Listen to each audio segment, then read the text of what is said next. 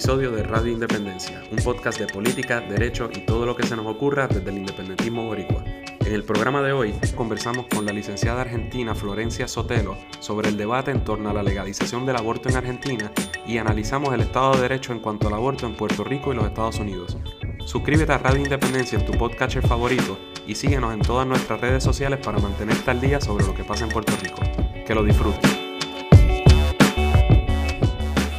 Saludos mi gente, bienvenidos a otro episodio de Radio Independencia. Con ustedes Adriana Gutiérrez Colón y Andrés González Verdecía. Saludos, Corillo. Eh, aquí o en el programa de hoy vamos a tener, vamos a estar conversando sobre un tema muy importante y un tema que lamentablemente sigue siendo tabú en muchos países del mundo, incluso en Puerto Rico todavía y un tema del que hemos estado escuchando mucho hablar en los últimos meses, eh, semanas, por una discusión que se ha estado llevando a cabo eh, en Argentina. Y sin más preámbulos, ya, ya tienen que saber de qué nos estamos refiriendo por la canción que escucharon al principio del programa. Que mucho está haciendo Radio Independencia últimamente, es, nos estamos poniendo creativos. Y nada, es el tema del aborto, sin más preámbulos.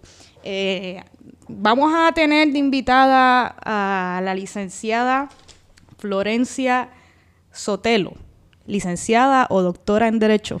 Sí, no, me quedó la pregunta. Nos quedó la pregunta, sí. Pero este, la licenciada, la, estaremos conversando con ella directamente desde Buenos Aires, Argentina, y ella nos estará dando más detalles de lo, de lo que ha pasado allá en estas últimas semanas. Pero antes de entrar y a discutirlo, el proyecto que se discutió y se, se estuvo discutiendo en Argentina recientemente, tenemos que hablar sobre lo que está pasando, cuál es el Estado de Derecho vigente en Puerto Rico y en distintas regiones del, del mundo. Y nada, Andrés, ¿quieres añadir algo a la intro? Antes de entrar a hablar de Roe versus Wade, entre otras cosas. Antes de entrar al, al derecho, sí, este nada, que Florencia la conozco desde hace un tiempo, estudió conmigo. Eh, nos conocimos cuando, cuando ambos hicimos nuestra maestría en Derecho ahí en Nueva York hace como cinco años. Eh, y ha estado muy, ha estado trabajando estos temas, temas de género, temas de, de derechos humanos. Eh, así que eh, desde hace tiempo que quería hacer algo así, algo súper nítido, con una corresponsal allá en, otro lado y creo que era... El momento, bastante oportuno. El momento oportuno, ¿verdad? Y antes de eso, pues un poco creíamos necesario hablar un poquito del contexto aquí y en los Estados Unidos, por supuesto. Bueno, nosotros vamos a circunscribirnos un poco al, al tema legal, porque como estábamos mencionando acá, conversando Andrés y yo, pues ninguno somos doctores, aunque somos abogados y nos creemos que no las sabemos todas, pero... Por definición. Pero pues no vamos a entrar este, tanto en, la, en, la, en los aspectos médicos, eh, ¿verdad? Sobre el aborto, pero pero vamos a empezar a hablar de, de cuál es el estado en Puerto Rico vigente. sí, y tampoco, tampoco un análisis eh, filosófico de cuándo empieza la vida, cosas que inevitablemente surgen en este tipo de debate porque uno no puede divorciar por completo una cosa de la otra, cada decisión que uno tome. Y quizás es, precisamente eso lo que hace de este tema uno tabú todavía, eh, ¿verdad? Los conceptos morales y la las visiones morales y filosóficas de cada cual o cada individuo pues complican un poco la discusión de este tema, pero es súper importante y necesario hablar sobre ello. Sobre todo porque aquí en términos políticos, primero que nosotros estamos, ¿verdad? Tenemos una postura bien clara al respecto y no vamos a ni esconderla ni nada por el estilo, pero aquí los políticos muchas veces evaden todo tipo de temas porque puede ser controvertido y porque les puede, ¿verdad?, crear problemas políticos. Pero aquí no estamos para eso y como queremos discutir las cosas seriamente, tampoco vamos aquí a dar tiempo igual y aunque no tenemos por qué estar, ¿verdad?, demonizando necesariamente a otros sectores que piensen distintos, tampoco vamos a, tener que, ¿verdad?, que discutir eh, todo el tiempo a ambos lados o tratar de equiparar posturas que desde nuestro punto de vista no son equiparables porque algunas estén basadas en prejuicios, en fundamentos religiosos arcaicos que no deberían incidir sobre las decisiones políticas civiles, públicas de la sociedad, ni mucho menos sobre los derechos fundamentales, individuales, eh, humanos que poseen en particular las mujeres, que son quienes se ven más directamente afectados por la decisión de terminar un embarazo. Bueno, en Puerto Rico los temas políticos, legales, y todo tipo de temas se complican un poco por nuestra relación colonial con los Estados Unidos. Y como en otros muchos asuntos, pues el asunto del aborto Es una discusión que aquí en Puerto Rico no se ha dado tanto como debería porque es una decisión que se tomó desde el 1973 con el caso Roe vs. Wade y que es nuestro Estado de Derecho actual en cuanto a este asunto. Y además un poco confuso para mucha gente porque aunque en Puerto Rico el aborto es legal por, la, por esta decisión del Tribunal Supremo del 73, pues todavía está tipificado en el Código Penal como delito el aborto con una pena de reclusión de hasta tres años que de hecho han, ido aumentando la, ¿verdad? Siendo más punitiva. recrudeciéndolo, por decirlo de alguna forma. Pero ¿y qué pasó? Pues vamos a hablar de Roe versus Wade. Pues Roe versus Wade, eh, como verdad mucha gente habrá este recordarán o habrán escuchado en sus vidas, pues ese es el caso ¿verdad? donde se establece básicamente que bajo la Constitución Federal como parte de la libertad, que de la libertad del debido proceso de ley, o más técnicamente el debido proceso de ley sustantivo, pues que las, las mujeres, como parte de su privacidad, tienen derecho, a la intimidad. y el derecho a la intimidad, que no está expresamente en la Constitución, pero en esa opinión hablaron de que emanaba de las penumbras de la Constitución y demás, pues que tienen eh, esa libertad incluye el derecho a decidir terminar un embarazo en ciertas circunstancias. Y para que conozcan los hechos del caso resumido, pues es lo que pasó, lo que sucedió. Jane Roe, que es un seudónimo legal. Sí, sí, no se llama Jane, no se llama Jane ni Roe, ni Doe ni nada. es como Juanita, la del barrio, o Juan del pueblo. exacto, John Doe. Pues en el 73, eh, o en la, en la, época, la década de los 70, eh, esta mujer retó una ley del estado de Texas que prohibía el aborto, excepto en algunas circunstancias, que era cuando estuviera en riesgo la vida de la mujer. El Tribunal Supremo de Estados Unidos, en una decisión histórica eh, de 7 a 2, sorprendentemente, una mayoría del tribunal, de los jueces, pues alegaron lo que dijo Andrés y, y, dijeron pues sí que declararon inconstitucional la, esta ley del estado de Texas que si nos ponemos a compararla un poco al presente, se parece bastante al delito que nosotros tenemos todavía en el Código Penal tipificado. Algo muy interesante de ese tiempo es que el, Tribunal de los Estados Unidos de la Corte Suprema ha echado tan y tan para la derecha que esos jueces que decidieron esta opinión no necesariamente estaban controlados por los demócratas. En ocasiones había eh, si no nueve, un montón de los jueces, una buena mayoría que eran republicanos, pero no necesariamente tenían este, posiciones tan retrógradas y definitivamente relativamente como los que, como los que tenemos hoy día. Y en esencia, y bastante resumido, eso es lo que se decidió en Roe vs. Wade, que con el tiempo y con algunas decisiones del Tribunal Supremo de los Estados Unidos ha ido cambiando un poco. Eh, Roe vs. Wade eh, delimitó un, sistema de trimestre, trimestral, que ha cambiado un poco y ahora mismo se basa más en la viabilidad eh, de la vida potencial que hay dentro del vientre de la mujer. Eh, cual, lo, que, lo que quiere decir eso es que eh, mientras más viable sea la vida dentro de la barriga de la mujer, pues el Estado quizás tiene un interés más apremiante en conservar esa vida sobre la vida de la mujer o la madre. La Corte entiende que mientras más tiempo pase, pues más espacio tiene el Estado para quizás regular lo que hace la mujer con su, con su embarazo en esa etapa. Y como, ¿verdad? Como en otros muchos aspectos de nuestra vida política como país, pues lo peligroso de esto es que en Puerto Rico pues estamos dependemos de lo que decida se vaya resolviendo a medida que pase el tiempo en Estados Unidos el Tribunal Supremo. En algunos episodios anteriores Andrés habló sobre los cambios que ha habido en el Tribunal Supremo y los nombramientos de Trump eh, una vacante era lo que había. Sí. Cuando se retiró el juez Kennedy, fue lo que hablamos. Y ya, por supuesto, nombra, eh, ya nominaron a alguien, el juez Kavanaugh, algo así, siempre tiene unos nombres raros, un tipo bien conservador. Y la preocupación, pues, es que esa decisión podría cambiar en cualquier momento y así el Estado de Derecho actual en Puerto Rico. Y, ¿verdad? Como, como anticipaste tú, como, como adelantaste, pues eh, aquí en Puerto Rico un poco la hipocresía ha sido tal que a pesar de que todo el mundo sabe que Roe vs. Nos aplica, ¿verdad? Por, por nuestra condición colonial y por ser territorio y porque se ha declarado como un derecho fundamental y por tanto por distintas razones debe aplicar a Puerto Rico, pues aún así los gobiernos en ocasiones, particularmente del PNP, pero los populares jamás lo han tocado, no se han atrevido a tocarlo y a quitarlo del Código Penal, eh, ni a legalizarlo de manera civil Pero... Todo lo contrario. Sí. Han propuesto proyectos todavía más conservadores y más estrictos referentes al tema, como tal fue el proyecto del Senado 950 que de la autoría de la senadora Naida Venegas Brown. La tata del Senado. La tata del Senado, que entre otras cosas, pues hacía un poco más complicado este proceso para las mujeres porque las obligaba, si mal no recuerdo, a, a visitar primero tenía que ir a la clínica dos veces antes de decidir si quería o no abortar, que me parece absurdo porque una mujer que ya decide ir a una clínica a abortar, pues yo creo que tiene una, una decisión bastante clara y le pone, lo que hace es ponerle más cargas a, la mujer. Además obligaba al doctor, ya esto está brutal, obligaba al doctor a ofrecerle una ecografía 48 eh, horas antes del procedimiento que se le realizara a la mujer, como para que viera la ecografía y se arrepintiera. Que, ah, brutal. Y, muchas de esas deberían ser disposiciones inconstitucionales, pero... Y eso es lo que ha pasado a través de los últimos 50 años.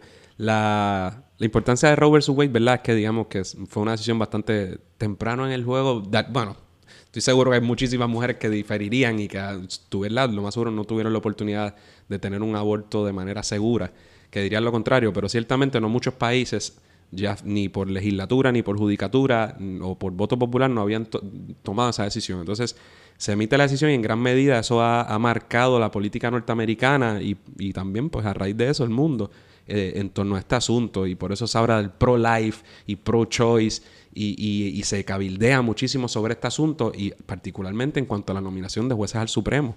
Y ahora, ¿verdad? Como yo, como yo le dije aquí Cajita cuando se enfogó ¿no? allá en el colegio de abogados, que viene Trump, nombra a un tipo bien de derecho, un fascistoide, se puede revocar Roe vs. Wade, que yo pensaría que eso puede pasar, si no en un año, en dos años, cuando las legislaturas republicanas empiecen a aprobar medidas para retar las restricciones que puedan imponer en cuanto al aborto de distintos tipos de y ya lo han hecho todo este tiempo en términos de requisitos para las instituciones que provean aborto. Eh, requisitos como ese de consulta previa con médicos o, cosas, todo para y poner trabas de alguna manera, aunque no sea directamente, de manera que no puedan ejercer lo que es un derecho fundamental a terminar un embarazo no deseado. Y, y un poco por esa es la importancia. Porque yo creo que la razón principal por la que hicimos este, decidimos hacer este podcast. Y, antes de que entres, ¿verdad? Eso, es importante también mencionar que, aunque todavía me atrevería a decir que la mayoría de los países del, del mundo todavía penalizan de alguna forma el aborto, eh, pues, la comunidad internacional y el derecho internacional yo creo que ha sido bastante vocal eh, protegiendo este derecho y expresándose en contra de la penalización del aborto en tanto la ONU como la Comisión Internacional de Derechos Humanos, entre, entre otras entidades. Claro, y porque como vamos a, hablar en nuestra, ¿verdad? mi entrevista con, con, Florencia y como sucedió en el caso de Argentina, la discusión, primero que la, no es realidad, no es una, un debate entre pro vida y pro aborto, sino la, pro, ¿verdad? O pro no aborto o, criminalización del aborto, aborto versus las personas que creemos que es la mujer en última instancia la que tiene que tener el derecho a decidir sobre estos asuntos porque es su cuerpo. No debe ser ni los hombres ni el Estado el que imponga esa responsabilidad porque yo no soy el que va a cargar ese bebé ni es mi cuerpo, ¿verdad?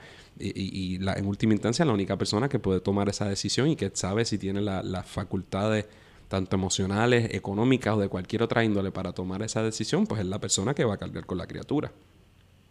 Y en Puerto Rico lo más brutal es que este tipo de decisiones que son tan contenciosas en el mundo, en Argentina, en Europa, en, en África, en todos lados, y en los Estados Unidos, particularmente en el sur, por cuestiones históricas, no, podemos tener este debate, porque ya lo tuvieron por nosotros. Y eso, aunque yo estoy claramente a favor del derecho al aborto, es lo que más me jode como puertorriqueño y como independentista. Y usted sea de izquierda o de derecha, esa decisión no la tomamos nosotros. Y hoy día no la estamos tomando nosotros. Claro. Además que se atrasa mucho en el camino porque ya también, ¿verdad? Más adelante en el programa veremos y conoceremos con más detalle lo que sucede en Estados en Argentina, pero no tener esta discusión por las razones que tú acabas de dar pues nos atrasa en el tiempo porque en el caso que cambie, pues nosotros nos mantenemos bastante atrás en la discusión y, es algo de lo que no se habla en Puerto Rico y a la hora que nosotros mismos seamos los que tengamos que decidir el asunto, pues estaremos décadas, me parece, atrás. Claro, no, y, hoy, pues, en el momento en que estamos grabando, hubo una primera vista pública sobre el proyecto de, para un nuevo Código Civil de Puerto Rico y, aunque es temprano en esa discusión y, el, el, aborto, ¿verdad? Pues se tipifica en el Código Penal, que es otra cosa, eh, pero aún así hay muchísimas definiciones y sobre instituciones y conceptos legales que tienen que ver con la familia, sobre la vida, sobre cuándo comienza, eh, qué derechos tiene ¿verdad? La, la, mujer, la criatura, ese tipo de cosas que están altamente influenciadas por concepciones religiosas y que las personas que están llevando la voz cantante y estableciendo esas políticas a nombre del pueblo de Puerto Rico son personas bien conservadoras, personas que en años recientes han utilizado su poder político y sus medios para despotricar contra todos aquellos grupos con los que ellos no están de acuerdo, particularmente con la comunidad LGBT. Y, ha sido una crítica bien dura, particularmente en esa discusión sobre el, matrimonio eh, homosexual y demás. O sea que tenemos que estar bien pendientes porque, por supuesto, tampoco queremos... Yo quiero la facultad de tomar esa decisión porque nos corresponde, porque es nuestra responsabilidad y nuestro derecho, para el lado que pique. Pero por supuesto que hay que dar la batalla porque pique por el lado adecuado. Así es. Es un tema importante de salud pública y de justicia social porque hay que tomar en cuenta la, la, situación actual y lo que ha estado pasando alrededor del mundo y es que el problema de abortos inseguros o clandestinos afecta en su mayoría a, a mujeres pobres o ¿verdad? Con, con, escasos recursos económicos y pues creo que es un, es un asunto que se debe atender de una manera responsable y con una discusión una discusión sobre el tema eh, pues, pues, responsable. Seria y sin, sin miedo, sin manipulaciones y sin hipocresías, porque, por ejemplo, uno, como te acabas de decir, la, muchas veces estos debates, la pregunta es si lo vas a hacer en pues, o si tienes que coger un avión, como ha sucedido en muchos países, que la gente con poder, eh, pues, con dinero, pues, tiene las posibilidades. O en Puerto Rico, mucho, ¿verdad? Nosotros todos conocemos, es que es la hipocresía porque conocemos gente que en alguna etapa de nuestras vidas quizás ha tenido un aborto, amigas o lo que sea, y entonces, pues, eh, un poco nadie lo dice, primero porque es una cuestión privada, pero también porque hay un tabú y hay una presión sobre la persona, pero se llevan a cabo y, la, y la sociedad no se ha eh, el diablo no ha venido y ha acabado con esto por el hecho de que... es una decisión difícil para cualquier mujer eh, y más difícil aún si pues si tienes ahí un si hay un discrimen o, o ¿verdad? Se, te, se te ve con malos ojos por la decisión que tengas que tomar, por miles de razones que tienen miles de mujeres para tomar esta decisión.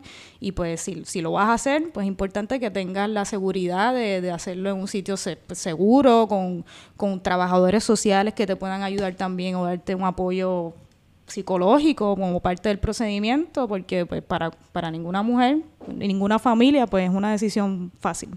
Nítido, ahora vamos a escuchar nuestra, nuestra entrevista con, con, mi amiga directamente desde Argentina sobre, sobre esa lucha que se dio en Argentina, que fue un, por poco, pero es importante para, para, la lucha de los derechos reproductivos de las mujeres allá y yo creo que más allá de Argentina va a tener sus efectos. En este programa de Radio Independencia estamos bien contentos porque por primera ocasión tenemos a, a alguien que no es, reside en Puerto Rico para hablar de un tema que nos impacta y nos importa mucho en Puerto Rico, pero que, se, como, como decimos continuamente en este programa, Puerto Rico es parte de la bola del mundo y eh, es un tema que se está teniendo en muchísimos otros lugares, un tema crucial, ¿verdad? Que es el tema del aborto, como, como ya hemos discutido. Eh, para ello, desde hace tiempo que yo quería tener en el programa a personas eh, a quien yo he conocido a través de mi vida, que son personas muy buenas, muy cool, muy duchas en sus respectivos temas. Eh, y decidí ¿verdad? hablar con una amiga de Argentina a quien conocí mientras hacía una, una, maestría en Derecho en Nueva York hace ya cinco años. Desde entonces creo que todos hemos cambiado un poquito, ya todos somos padres y madres. eh, ha llovido un poco desde entonces. Eh, me refiero a la abogada Florencia Sotelo, que la licenciada, no sé si en Argentina se les llama licenciada o doctora, ella me dirá pronto. Eh, Florencia trabaja en el, y, ¿verdad? trabaja en una organización sin fines de lucro que, que se llama el Observatorio de Género. Luego nos habla un poco en detalle sobre la organización y cuáles son sus fines. Eh, y va a hablar con nosotros sobre todo el proceso que se llevó a cabo recientemente en Argentina sobre, en torno al debate nacional eh, con respecto al aborto. Muchas gracias, Florencia, por estar con nosotros en el programa. No, por favor, muchísimas gracias a ustedes por invitarnos a contar la experiencia de Argentina. Pues para mí es un placer tenerte. Quería, quería un poco entonces comenzar eh, con que nos dijeras brevemente eh, cómo se llama tu organización y a qué se dedica eh, la organización. Bueno, una, una pequeña corrección. En realidad no es una organización sin fines de lucro, es, una, es un organismo que funciona dentro del Consejo de la Magistratura del Poder Judicial de la Ciudad de Buenos Aires. O sea que es una organización que en algún punto es una organización eh, en el marco del Estado, de uno de los poderes del Estado. Em, aunque funciona un poco por distintas razones como, como si fuésemos una ONG. Em, el Observatorio de Género en la Justicia de la Ciudad de Buenos Aires y se creó en el año 2012, está mm, a cargo de Diana Mafía, que es una referente feminista en Argentina con una trayectoria muy larga. Eh, digamos, es una de las primeras eh, feministas. Eh, ella es doctora en filosofía y, mm, tiene una trayectoria muy larga vinculada a la, vida académica y como legisladora. Fue legisladora durante varios periodos. Ahora es la directora del Observatorio de Género en la Justicia, que como te decía se creó en el año 2012 y la idea justamente es promover una mirada de género inclusiva, eh, una mirada de género que trasciende solamente la cuestión de la mujer, también intenta promover la inclusión de eh, otros colectivos como el colectivo travesti, trans, eh, intersex y bueno, digamos, todas esas otras nuevas identidades de género que hoy en día tienen tienen otro lugar, por lo menos en Argentina, ¿no? Y en las discusiones. Ok, pues mira, hemos estado siguiendo de cerca desde Puerto Rico todo el asunto, ¿verdad?, sobre el, debate que hubo en Argentina en torno a la, a la legalización del aborto. Un poco, antes de hablar del resultado, ¿cómo comenzó todo este debate en Argentina, ¿verdad?, por lo menos en su, en su etapa reciente. Sí, bueno, es muy interesante. Este, este proyecto de ley que se, se debatió este año esta fue la, séptima vez que se presentó un proyecto para lograr la legalización del aborto en Argentina.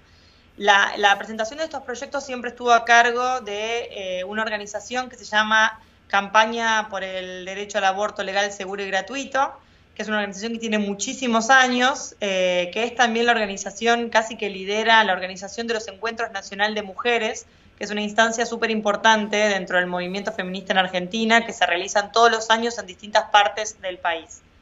Em, lo interesante de esta oportunidad y que permitió que se llegara a un punto completamente distinto que los anteriores, digamos, fue la séptima vez que se presentó porque todas las instancias anteriores en que se había presentado el proyecto de ley eh, había perdido estado parlamentario porque el Congreso justamente dilataba la discusión del aborto porque supuestamente la sociedad no estaba preparada para discutir eh, la cuestión del aborto.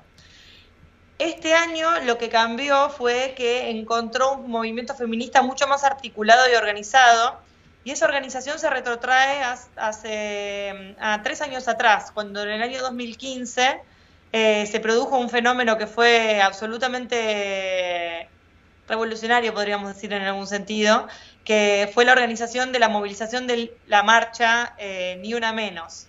Em, entonces es muy interesante lo que está pasando con el movimiento feminista en Argentina en los últimos años y se ha dado como un proceso acelerado de crecimiento, de consolidación, que no parece responder a lo que venía pasando en los años anteriores. Digamos, hablar de género, de feminismo hace cinco años era algo marginal y que, digamos, uno se sentía medio sola, incluso en relación a, otras mujeres, digamos.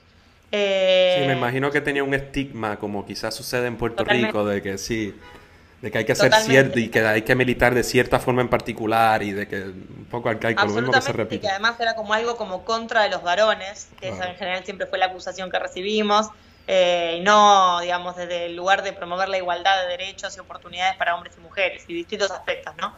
Lo interesante del Ni Una Menos y todo lo que, todo lo que vino después, que realmente era difícil de prever, fue que fue el resultado de una sucesión de eh, asesinatos sumamente brutales y violentos de un montón de mujeres a manos de sus parejas, que eh, el último caso, que fue muy fuerte porque era un adolescente, la, víctima, eh, generó, digamos, un repudio generalizado, masivo, que produjo esa primera marcha del 3 de junio del 2015, en lo que se llamó el Ni Una Menos, y que marcó un punto de quiebre, un punto de inicio de algo que después no se pudo parar. Em, y se empezó a dar un proceso muy interesante, que es que después de esa primera marcha, que fue espontánea, digamos, no había una fecha antes del Ni Una Menos eh, el día 3 de junio, sino que el 3 de junio ahora es la fecha del Ni Una Menos. Em, para, las, para las fechas, que son como las fechas eh, que ya venía el movimiento feminista intentando impulsar, como el 8 de marzo, em, se empezaron a congregar mujeres. y mm, los encuentros de mujeres empezaron a ser cada vez más masivos, más mujeres empezaron a acudir, más mujeres empezaron a, tomar contacto con el movimiento feminista que ya venía hace muchos más años, pero era algo como más marginal o más, eh, más, más pequeño. Eh, y se fue produciendo como un despertar de la conciencia feminista de una masa tan grande de, mujeres que la verdad que es impresionante. Yo te digo, no dejo de estar sorprendida y maravillada por lo que pasó en los últimos tres años. Eh, nada, lo que es, es, muy impresionante es que empezamos, digamos, con la reivindicación básica de no nos maten más. O sea, ese era el, primer reclamo. Y hemos llegado ahora, tres años más tarde, a libertad de autonomía sobre nuestro cuerpo y la posibilidad de decidir cómo y cuándo queremos ser madres. Y una, una pregunta sobre la, la, naturaleza específica del proyecto que a mí me, me voló la cabeza cuando, cuando un poco creo que, que entendí bien. Hay una diferencia entre, mm. entre, digamos, la criminalización. Hoy día tengo entendido que bajo el Estado de Derecho es delito en Argentina, como es delito en Puerto Rico, pero por otras razones que nos aplican aquí, ¿verdad? las decisiones norteamericanas, pues, aunque está estatuido como delito tipificado, en realidad es letra muerta porque es inconstitucional bajo Roe vs. Wade y los mismos casos. Pero eh, en Argentina entonces lo que se buscaba no era meramente la despenalización criminal, sino, que sino que el Estado te lo proveyera. Exactamente. El aborto ya está despenalizado en Argentina para algunos supuestos, que es frente a una violación, frente a peligro de vida eh, de la madre. Ahí hay como toda una interpretación, una pelea histórica de si es un peligro de vida físico o si también eh, los, digamos, la salud mental de una, cuando una madre, digamos, proseguir con ese embarazo eh, puede dar lugar a, a una afectación de su salud psíquica, eso también constituye una causal que permite la realización de un aborto no punible. Eh, pero bueno, ahí estaba, digamos, nuestro, nuestro país no era un país que prohibía el aborto en, en, todos los casos, sino que había algunas excepciones. Lo que se trataba ahora en esta ley era de legalizarlo, es decir, de garantizar el derecho a la interrupción voluntaria del embarazo hasta la semana 14, sin necesidad de justificar la, ese pedido.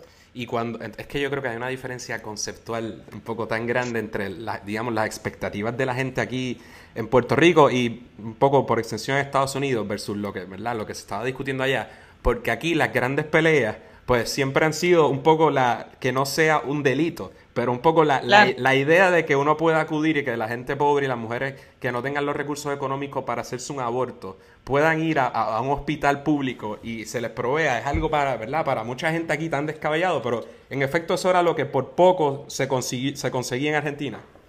Claro, tal cual. El problema es que justamente hubo siempre como un lobby muy grande de las organizaciones que nosotros llamamos ahora antiderechos, no, antes se les decía provida, digamos, a las organizaciones de la iglesia que luchan en contra de la legalización o del aborto en general.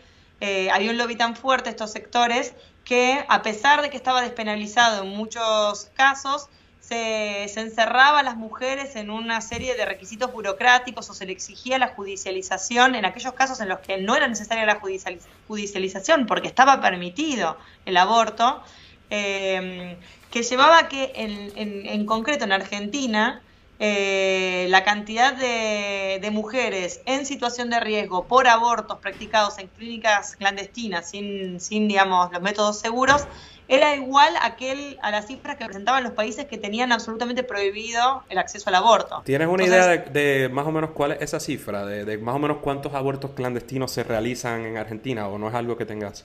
Sí, sí, sí. Las cifras de lo que hablan todas las organizaciones, incluso datos del Ministerio de Salud, porque lo que fue muy interesante, digamos, me estoy yendo un poco, por, adelantándome un poco, quizá no, pero en el debate parlamentario, que fue algo muy impresionante, una de las personas que se presentó a, a alegar a favor de la legalización del aborto fue el ministro de Salud de este gobierno actual, que no es particular, no es para nada un gobierno ni progresista ni, defensor de los derechos. sí, pero lo, cual es tan impresionante para nosotros, porque exacto, para los que no lo sepan, ¿verdad? Nuestro, pues el gobierno de Macri en Argentina es la derecha la que está gobernando y fue aún con un gobierno de derecha que se pudo, ¿verdad? Estuvo cerca de conseguir este logro. Bueno, pero es que fue muy interesante la alianza transversal de clases y de partidos que se dio en relación a la cuestión de la mujer, digamos, a la reivindicación del feminismo. Eh, lo que en algún punto muestra en realidad el consenso social que hay alrededor del aborto, que también excede a determinados grupos eh, o partidos políticos. digamos, eh, volviendo al dato que vos me preguntabas, en Argentina se estima que hay 450.000 abortos anuales. Eh, lo que te habla de una cifra estimativa de 1.200 y pico eh, de abortos por día que se realizan. ¿Clandestinos o incluyendo los que...? No, claro, total, total. Esa sería total. en instituciones públicas hay alrededor de 49.000 internaciones por abortos por año. Esto me refiero a internaciones que derivan por complicaciones en, algunos de los abortos, realizados. Entonces, ahí un poco es como se construyen, los datos. El 47% de, de, los casos de mujeres que ingresan al sistema de salud público por complicaciones con abortos son mujeres de entre 20 y 29 años, o sea, un sector muy joven. Eh, esos son más o menos los números que estábamos manejando acá en Argentina. Y mm, la... Perdón. No, solo te preguntaba que eh, mencionaste la opinión pública o el consenso. ¿Te parece que a pesar de que el Senado en última instancia, no lo hemos dicho, ¿verdad? El Senado por, eh, pues no aprobó, no le dio paso a la legalización de, del aborto en Argentina, gratuita, de la manera en que estamos hablando. ¿Te parece que en términos eh, de la población, que había, e, es posible que haya habido un apoyo mayoritario o al menos un apoyo sustancial. No, es que absolutamente el tema, a ver, el Senado es como de, es la Cámara más conservadora que representa los intereses más reaccionarios eh, y no necesariamente mayoritarios de nuestra sociedad. Eh, y eso quedó muy en evidencia eh, con los debates parlamentarios, digamos. Hablan en nombre de una minoría, no, no expresan los intereses sociales mayoritarios. Es muy interesante que Amnistía Internacional eh, a comienzos del año pasado realizó una encuesta eh, que realizaron eh, entrevistas telefónicas de alrededor de 1.560 mujeres y varones mayores de 16 años y el 70% de las personas evaluaba como bastante importante que el Congreso tratara la cuestión del aborto y cerca de un 59% estaba a favor de la legalización. O sea, realmente hablado de un consenso de la mayoría, digamos. Ni hablar, esa cifra se eleva exponencialmente frente a casos de violación, de menores, de riesgo para la vida de la mujer, digamos, casos que lo que es interesante es que casi todas las posturas contraria a la legalización del aborto, en sus discursos se dejó entrever una oposición incluso a aquellos casos en los cuales el aborto ya está permitido. Digamos. presumo que una, una gran influencia de la iglesia, no solo de la iglesia católica, sino de las iglesias en general, presumo. Sí, es que el punto es ese, Andrés, lo que fue más fuerte y lo que quedó más en evidencia eh, después de, de las votaciones del Senado, en donde, digamos, 38 senadores votaron en contra del proyecto de ley y 31 votaron a favor, esos 38 senadores que se pronunciaron, todos se declararon defensores de la Iglesia Católica y ellos profesantes de la, del culto católico apostólico romano. Ellos, digamos, decidieron la suerte y el destino y la salud de un montón de mujeres que no son católicas, digamos, y antepusieron sus propias convicciones religiosas por, eh, por ante la, la, de, la del resto de la, de la ciudadanía. Y, mm, digamos, es, es tremendo, digamos, lo que quedó muy en evidencia en, después de este, este, debate parlamentario es, digamos, que la lucha de fondo es por la secularización del Estado, digamos, porque eh, es un paso más, un hito más que se inscribe con eh, la ley del divorcio, la ley del matrimonio igualitario, digamos, todas leyes que ya fueron sancionadas en Argentina, pero que siempre nos encontraron del mismo lado las mismas personas y del otro lado a las mismas personas. Y igual aquí en Puerto Rico y en gran parte de nuestro hemisferio y del mundo. Entonces te pregunto, Florencia, ¿qué crees que va a pasar ahora? ¿verdad? ¿Se perdió, digamos, esta batalla o, por lo menos no se consiguió el, fin eh, último? Pero ¿qué piensas que va a pasar ahora en cuanto a este asunto? Vos sabés, Andrés, que lo que es muy impresionante es que la sensación que tenemos todas las feministas y las, digamos, todas las, todas las, feministas, sí, ya somos, somos todas feministas, nos reconocemos todas como feministas las mujeres tenemos una sensación de victoria, pero de victoria en un sentido mucho más profundo, digamos. Y de hecho, todos los comentarios en todos los grupos en los que yo compartí, digamos, eh, conversaciones, la sensación es que esto no lo pueden frenar, digamos, que lo que está pasando es un movimiento que es mucho más profundo digamos, esta de, mm, digamos, de despertar en la conciencia de un montón de mujeres, de reconocerse a sí mismas como oprimidas, de reconocer a otras mujeres como sus pares. Eh, ahora acá en Argentina está muy de moda el, concepto de sororidad. Eh, esta idea de, digamos, de reemplazar fraternidad por el encuentro entre mujeres y reconocernos como oprimidas y como compañeras en vez de enemigas y, y, mm, en competencia. Y adversarias, tal cual. Eh, y, es esa, y es esa sensación de que en realidad las calles estamos demostrando que somos mayoría, digamos, que esto el, el Congreso lo puede retrasar eh, y puede ir a la cola de un fenómeno social histórico que está avanzando. Pero que esto lo vamos a conseguir, digamos, es como, es, es muy impresionante. A mí la verdad que me pone un poco de piel de gallina. Cuando pienso en esto, es la sensación que se vivía el, el miércoles, a pesar de que sabíamos que íbamos a perder, era de nosotros estamos, les estamos ganando, digamos, no, esperen tranquilos porque el aborto va a ser ley. y así mismo yo creo que se percibió, en, ¿verdad? o lo percibimos aquellos que lo seguimos desde otros países, eh, yo creo que las manifestaciones masivas que se, que se veían, no solo en la Plaza de Mayo, sino en todos los lugares, realmente eran muy impresionantes y, ¿verdad? Aquí en Puerto Rico muchas veces quisiéramos que, que, en cuanto a nuestros propios asuntos, ese y muchos otros, pues hubiera ese tipo de manifestaciones. A veces las hay, no siempre. Así que mm. estoy seguro de que pronto, en algún momento, pero seguramente eso va a llegar en Argentina y en muchos países de América Latina también. Sí, yo creo que también, a ver, una cosa que fue muy, muy impresionante también después de la votación del Senado fue esta sensación de que, bueno, los antiderechos festejaron la, que la ley no se sancionó. Pero la duda que a uno al día siguiente tenía cuando se despertó fue como, ¿qué estás festejando? ¿Qué dos vidas protegiste? Si las mujeres que quieren abortar van a seguir abortando, digamos, el, digamos, el sector mayoritario a favor de la ley lo que intentó todo el tiempo dejar en claro es que no se estaba votando si el aborto iba a seguir existiendo sí o no, sino que lo que se iba estaba debatiendo es si el aborto iba a ser clandestino, en condiciones insalubres, inseguras para un colectivo enorme de mujeres, o si lo íbamos a hacer con el Estado brindando los recaudos mínimos para que no haya ningún riesgo de vida en una operación que realmente es sencilla. Entonces, la sensación fue, ok, ustedes decidieron que el aborto siga siendo clandestino. Ahora hay un movimiento muy interesante en las redes sociales de cada caso que se, de, mujer que muere a causa de un aborto practicado en condiciones insalubres, desde que, se, desde que se votó en contra de la ley hasta el día de la fecha, se está publicitando y se está dando muchísima difusión, demostrando básicamente que lo que ellos votaron en ningún lado puede ser entendido como defensa de ninguna vida. Claro. Pues Florencia, te agradecemos mucho que hayas, que hayas estado con nosotros. Eh, ha sido un placer, me encanta eh, verte, escucharte nuevamente después de tantos años. Eh, sí quería, antes de, antes de que nos vayamos, quería decirte que nosotros aquí en Radio Independencia a veces, a pesar de que tocamos temas serios, solemos añadir algún bono, alguna pregunta o algo un poco más jocosa o menos, menos formal. Y como, como Argentina, quería preguntarte ¿Qué, cómo fue? ¿Cómo vivimos el mundial? Es la cosa, ¿cómo? Porque desde acá es otra perspectiva, pero ¿qué me puedes decir de esas experiencias? Ay, pero es que me, me pedís que tenía que hacer un comentario jocoso y me sale serio de vuelta. yo tuve la sensación de que fue un mundial bastante... Agonizante. Donde no hubo no hubo, no, no hubo un compromiso muy grande de la gente con, la selección, la verdad. No había mucha expectativa, nunca nadie tuvo, se ilusionó mucho en relación a que a la posibilidad de que nos fuera bien.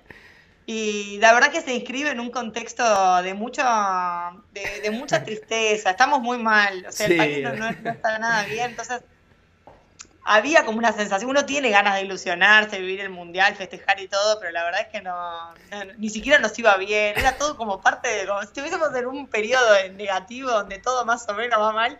Y, y, que, y finalmente, entonces, ¿qué palabras tiene en cuanto a Lionel Andrés Messi? Que para mí es lo más grande. Yo lo amo. sí, qué bueno. Tenía miedo de que me dijeran lo contrario. No, por favor. Y soy una crítica acérrima de los anti-Messi, de los argentinos anti-Messi. Hay muchos, te pregunto, hay muchísimo. No sé si son muchos, pero son muy ruidosos. Eso pasa. Porque no se puede creer. Además, hay una cosa que solamente un argentino puede entender, que es eh, esta necesidad de hacer una competencia entre él y Maradona, a ver quién es mejor. Digo, son los dos argentinos, ¿qué necesidad tenés de decir que uno es mejor que el otro? ya está, quédate con los dos, festejalo. Eso sí, pues nada, te, agradezco que hayas estado con nosotros y que conste que nosotros los que, ¿verdad? No somos argentinos, no tenemos el, privilegio de, decir que Messi es uno de los, de los nuestros, lo seguimos y es lo más grande. Puedo entender la frustración y quizá que no haya llegado esa, esa Copa América, ese Mundial, lo que sea, pero definitivamente es un, es un crack, es una bestia, es un monstruo. Así que disfrútenselo. Pues Mucha suerte, suerte por ahí, que sigamos en contacto con las luchas. Muchas gracias. Antes de irnos, eh, tenemos un, par de anuncios que dar. El primero, pues los patrocinadores nuevos, como ya se está convirtiendo en costumbre aquí en Radio Independencia, mandarle nuestro saludo a nuestros nuevos patrocinadores. Y en esta ocasión nos referimos a Denis Colón. Saludos, Denis, gracias por el apoyo y el señor Gary Cordero, que espero que nos esté escuchando. La maldición china. ese, la, conocemos. Gracias a Gary por su, por su apoyo siempre. Ah, y además importante, les habíamos mencionado en el episodio anterior. Sí. En el episodio anterior, eh, una, el 5K que se iba a estar llevando a cabo, 5K por la patria, pero pues tenemos unas malas noticias y es que el evento se ha pospuesto. Cuando tengamos la nueva fecha se los estaremos anunciando para que así que tienen tiempo de entrenar. No hay excusa. Chacho, yo estoy medio quitado. A ti te lo digo, Andrés. Estoy medio quitado. me dio una monga y por esa monga dejé de, hacer ejercicio, lo sé de excusa, así que estoy poniendo mil excusas. Este, Fernítido, ¿algo, algo más, ¿cómo te va la mudanza? Más o menos igual. No, no, mentira, se está viendo un cambio, me falta el sofá. Te he visto me falta el sofá. Has hecho un análisis exhaustivo sobre, sobre el, sofá particularmente. a ver si lo tiro en Radio Independencia, a ver me dicen. Ah, podemos, tener, tirar un, poll de eso, una encuesta para ver. la primera encuesta que vamos a hacer es del el lo vamos a hacer, pero, debo... pero lo tiramos público bien grande o exclusivamente para patrocinadores. Esa es la pregunta. Uh, la podemos tirar para los patrocinadores. Y ponemos fotitos y cosas a ver qué. Para elegir. Pero te tienes que vincular. No puedes, no puedes tirar preguntas para después. No, puede ser como el, el, lo y eso. No, no, no, lo hacemos. Tiene que ser no como, lo, no como los plebiscitos, tiene que ser vinculante. Vamos a hacerlo. Pues nítido. Pues mi gente, gracias por escucharnos. Hasta la próxima. Eso es todo por hoy. Esperamos que les haya gustado el programa. Agradecemos nuevamente a la licenciada Florencia Sotelo por estar con nosotros. Recuerden suscribirse a Radio Independencia en su podcatcher favorito y síganos en todas nuestras redes sociales para mantenerse al día sobre lo que pasa en Puerto Rico. Hasta la próxima.